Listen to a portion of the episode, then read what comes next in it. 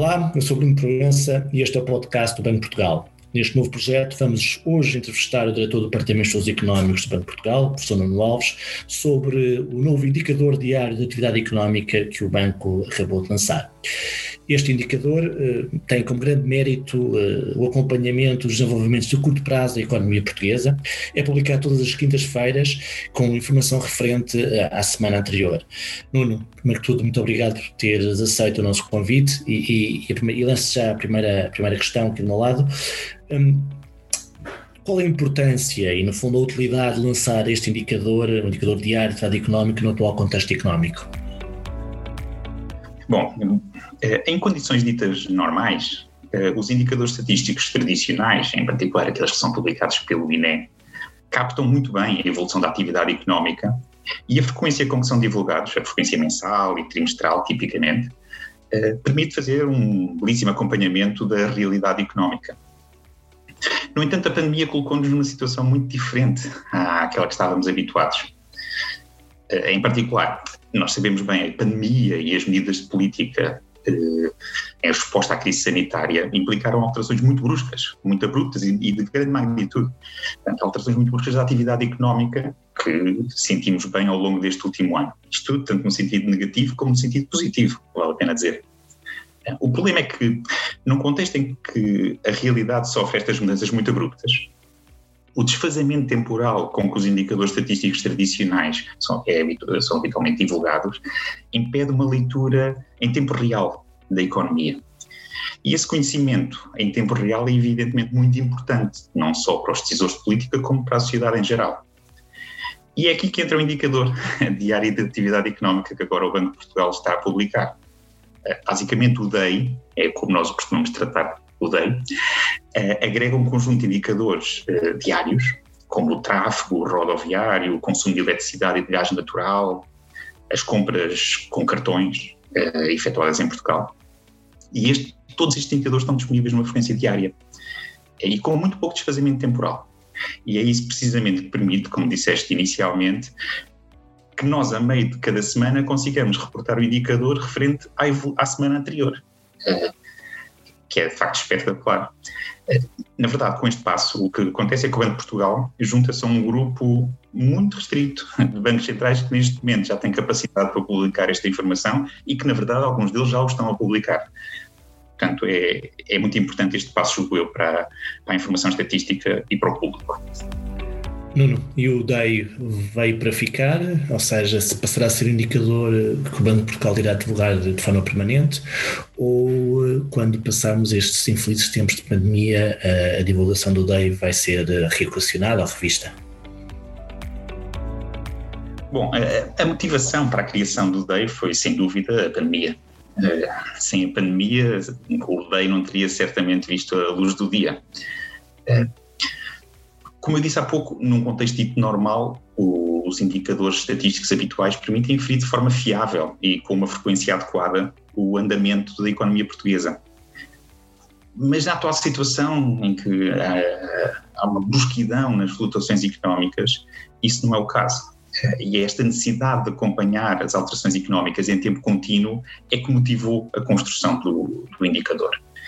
Aliás, vale a pena dizer que após a publicação do indicador como working paper, já em julho do ano passado, o DEI foi sendo atualizado de forma regular e mesmo incluído em publicações do banco, como os boletins económicos, o relatório de estabilidade financeira e em pelo menos duas edições da Economia numa Imagem. É claro que nos últimos meses, eh, com a nova vaga pandémica, tornou-se claro que seria do interesse público divulgarmos uma atualização semanal do indicador. Eh, esta publicação no sítio institucional do banco é um passo adicional para dotar o público de um instrumento de monitorização numa conjuntura que é mesmo muito atípica, não temos mesmo precedentes desta, situação. Isto remete-nos para a publicação futura do DEI. Eh, no fundo, o DEI continuará a ser divulgado eh, enquanto se justificar. Não, não temos um prazo definido para a sua descontinuação. Aqui o que eu diria é que quando a atividade económica normalizar, e nós sabemos que isso vai acontecer, só não sabemos quando, Então teremos que voltar a ponderar se se justifica mantermos ou não a publicação, ou se poderemos manter apenas o DEI como um instrumento de acompanhamento auxiliar, que será sempre disponível ao público que puder estar interessado, mas que deixará de ter o destaque que, naturalmente, numa situação pandémica, um indicador desta natureza terá. E hum, esta, hum, esta metodologia, de facto, como tu dizes, tem essa grande utilidade de permitir uma, uma imagem, um acompanhamento atividade económica eh, com alta frequência, não é real time, mas, mas com uma frequência bastante elevada.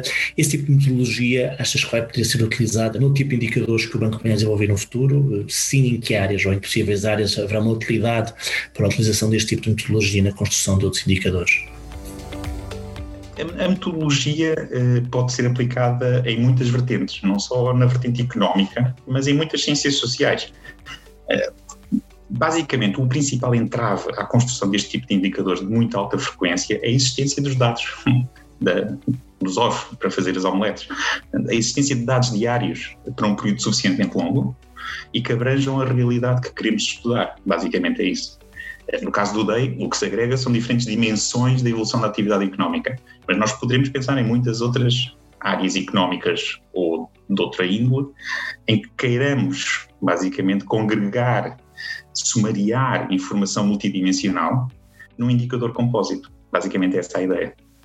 Eu posso aqui também dizer que os autores do indicador, os meus colegas António Rua e Nuno Lourenço, estão sempre disponíveis para interagir com outros investigadores na área de economia ou outras áreas do conhecimento e que possam estar interessados em conhecer e adotar esta tecnologia que é utilizada neste indicador.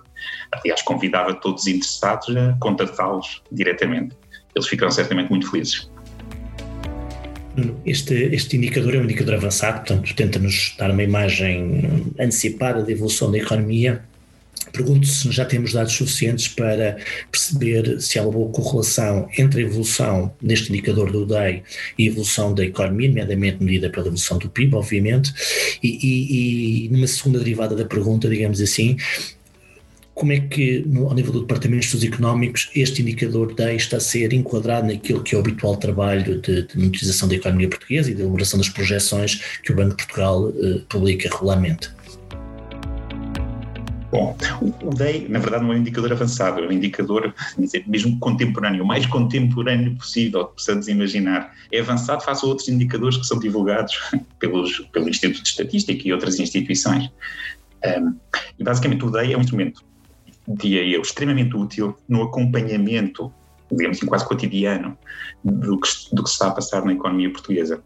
Mas não pretende ser uma projeção oficial do Banco de Portugal, não é esse o objetivo, não, queremos, não nos queremos substituir a ninguém, evidentemente, e este é apenas um indicador, entre muitos outros. Naturalmente, nos exercícios de projeção, quando nós iniciamos um exercício de projeção, a parte fundamental é ter um conhecimento sólido sobre a situação no presente. Antes de olharmos para o futuro, temos de compreender o melhor possível de onde partimos e o DEI desempenha um papel importante neste processo, eh, em particular neste contexto de alterações tão bruscas da atividade económica. Ajuda-nos muito a perceber onde estamos, de onde partimos. Eh, obviamente, em conjunto com muitos outros indicadores económicos de alta frequência que vamos acompanhando e que começamos a acompanhar no contexto da pandemia, e também outros instrumentos analíticos que desenvolvemos no banco eh, para além do DEI. A este propósito, este propósito de conhecer bem o ponto de partida, eu gostaria também aqui de realçar que o banco também tem procurado alargar o conjunto de informação disponível no contexto da pandemia. E um bom exemplo é o inquérito rápido e excepcional às empresas, desenvolvido em conjunto pelo INE e pelo Banco de Portugal ao longo do último ano e que terá uma nova edição brevemente, eh, e que também nos ajuda muito, lá está, a conhecer a realidade no presente para podermos projetar o futuro. É, esta OCDE também tem um indicador semelhante ao do Banco de Portugal, a ODEI. Um, estes indicadores de alta frequência, achas que é uma tendência que vai para ficar a nível de investigação, de investigação económica, ou seja, vamos ver um conjunto de indicadores semelhantes a começar a, a, a surgir em várias instituições que acompanham as, a evolução económica? Eu diria que sim, eu, a necessidade, digamos assim, que esteve por detrás da construção do DEI está a ser sentida globalmente. Todos estamos a tentar responder à mesma necessidade o melhor possível, com, com os meios que cada um tem. Uh, vários bancos centrais, aliás, estão a dar passos neste sentido. Mas, como eu disse há pouco, o progresso é muito condicionado pela existência de informação primária relativa a cada economia. Por exemplo, o indicador de alta frequência, que é o CDE, agora passou a, a divulgar recentemente, é muito diferente do, do DEI, porque se baseia basicamente em pesquisas da Google. Ou seja, não resume medidas efetivas de atividade económica, que é o objeto e, e o que está subjacente à metodologia do DEI. Portanto, são, lá está. Obviamente que, porque é que isto é feito? Porque a OCDE publica o indicador para muitos países. Portanto, a ideia é ter alguma comparabilidade coisa que nós não conseguiríamos, por exemplo, fazer de forma análoga com o tipo de informação que usamos no DEI, porque não temos para as outras economias. Eh, portanto, independentemente de ser quanto qual é que é o indicador eh, melhor para aferir a evolução da atividade, são indicadores muito diferentes. No contexto desta crise, indicadores complementares, o uso de muitos indicadores, digamos assim, é o nome do jogo, eh, neste contexto de grande incerteza. De qualquer modo, eh, a disponibilização de informação de elevada frequência diria que abre muitos caminhos interessantes para a investigação económica.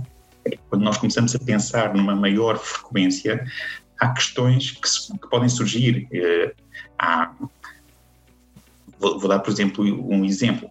Há muitos experimentos naturais, como nós costumamos dizer em economia, eh, situações em que é possível analisar a reação dos agentes económicos a alterações do enquadramento quando temos dados diários, há muitas oportunidades que se abrem, porque há alterações, eh, alterações cotidianas muito, de muito alta frequência que passamos a poder analisar.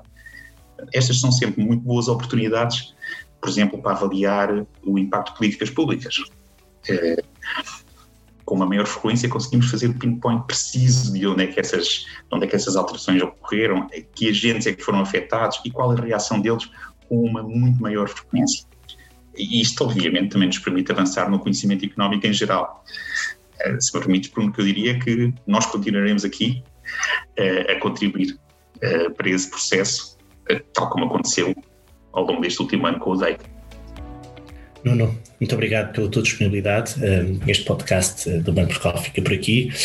Recomendo, obviamente, que acompanhes as atualizações semanais do indicador eh, diário de atividade económica, DEI, no site do Banco Portugal, em www.bportugal.pt e, obviamente, siga-nos também no Twitter, no LinkedIn e no Instagram.